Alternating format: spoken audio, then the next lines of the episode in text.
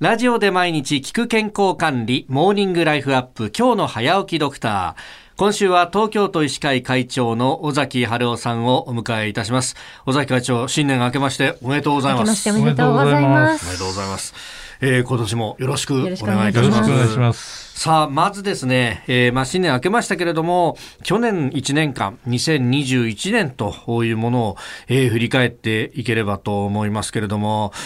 去年はいろんなことがありましたもんね、会長。そうですね。まあ、一昨年に引き続き、はい、まあ、コロナを中心に、えー、動いてきたという感じがしましたね。うんただ、まあ、あの、1年振り返ってみると、はい、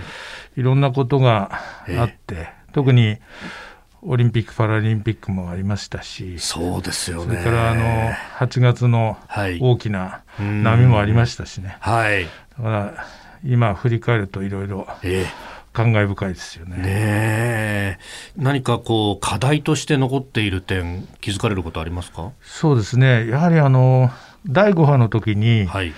えー、自宅のつまり入院の体制がですね、なかなか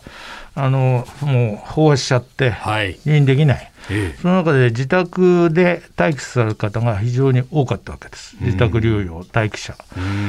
でそういった方々をやはりしっかり、えー、見ていくですね、はい、仕組みが、まあ、今一つできてなかった。というのが、第5波の途中までありました。でも第5波のもう後半の頃からですね、はい、そういう仕組みを24時間見守る仕組みを作れました。9割の今、地区の医師会がですね、はい、そういった体制をしっかり作ってます。だからそういう意味で、そういう今度ですね、6波が来ても、そういったところがだいぶ、あのうまく動くんではないかというふうに思っています。6波というと、まあ、これ、オミクロン株の話になってきますが、その感染力が高い、でも重症化率で考えるとどうなんだろうといろいろこうやられてますけど、そうすると、この自宅で療養っていうのは、ものすごく重要になってきますよね。そうですね。ですから一つはあのもう早めにお熱が出た方が、はい、あの発熱、要するに診療検査、医療機関にえ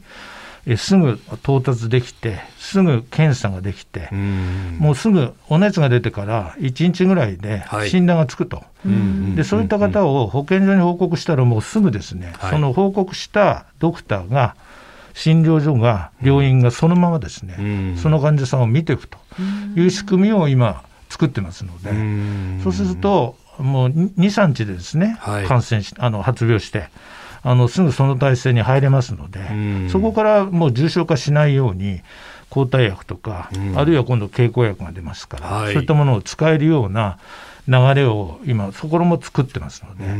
だいぶですね、そして重症化しないでいただければ、はい、感染者がある程度増えてもですね、十分それから入院医療体制も今、増やしてますので、やっていけるんではないかと思ってます。医療逼迫につながらずに、きちっと対処ができるように。ですから第5波のですね、い。ろんな教訓を生かして、あの取り組みを東京都と一緒に今進めてますので、あのようなことにはなりたくないと思ってます。そしてあの3回目のワクチン接種の話もありますけれども、はい、もうすでにあの医療従事者の方々は打っていらっしゃるかなと思うんですが、はい、大崎会長も打たれましたか、私も10日ぐらい前に打ちました。はい、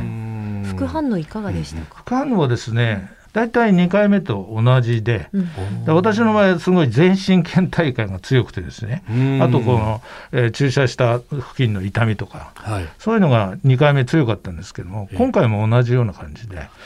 まあ、3日目になると、もうだいぶそれも和らいでですね、ほぼ普通の状態になったと。お熱は僕は出なかったですけどまあ、あの周りのそのクリニックのスタッフは結構8度とか、やっぱり熱が出てる方も結構いましたけども、やはり3日目にはみんなもう大体収まってるということで、1日目、2日目を少し頑張ると。で適度にやはりあの鎮痛原剤とか使いますと、はい、あの軽く済みますので、やはり打っていただきたいと思います。はい。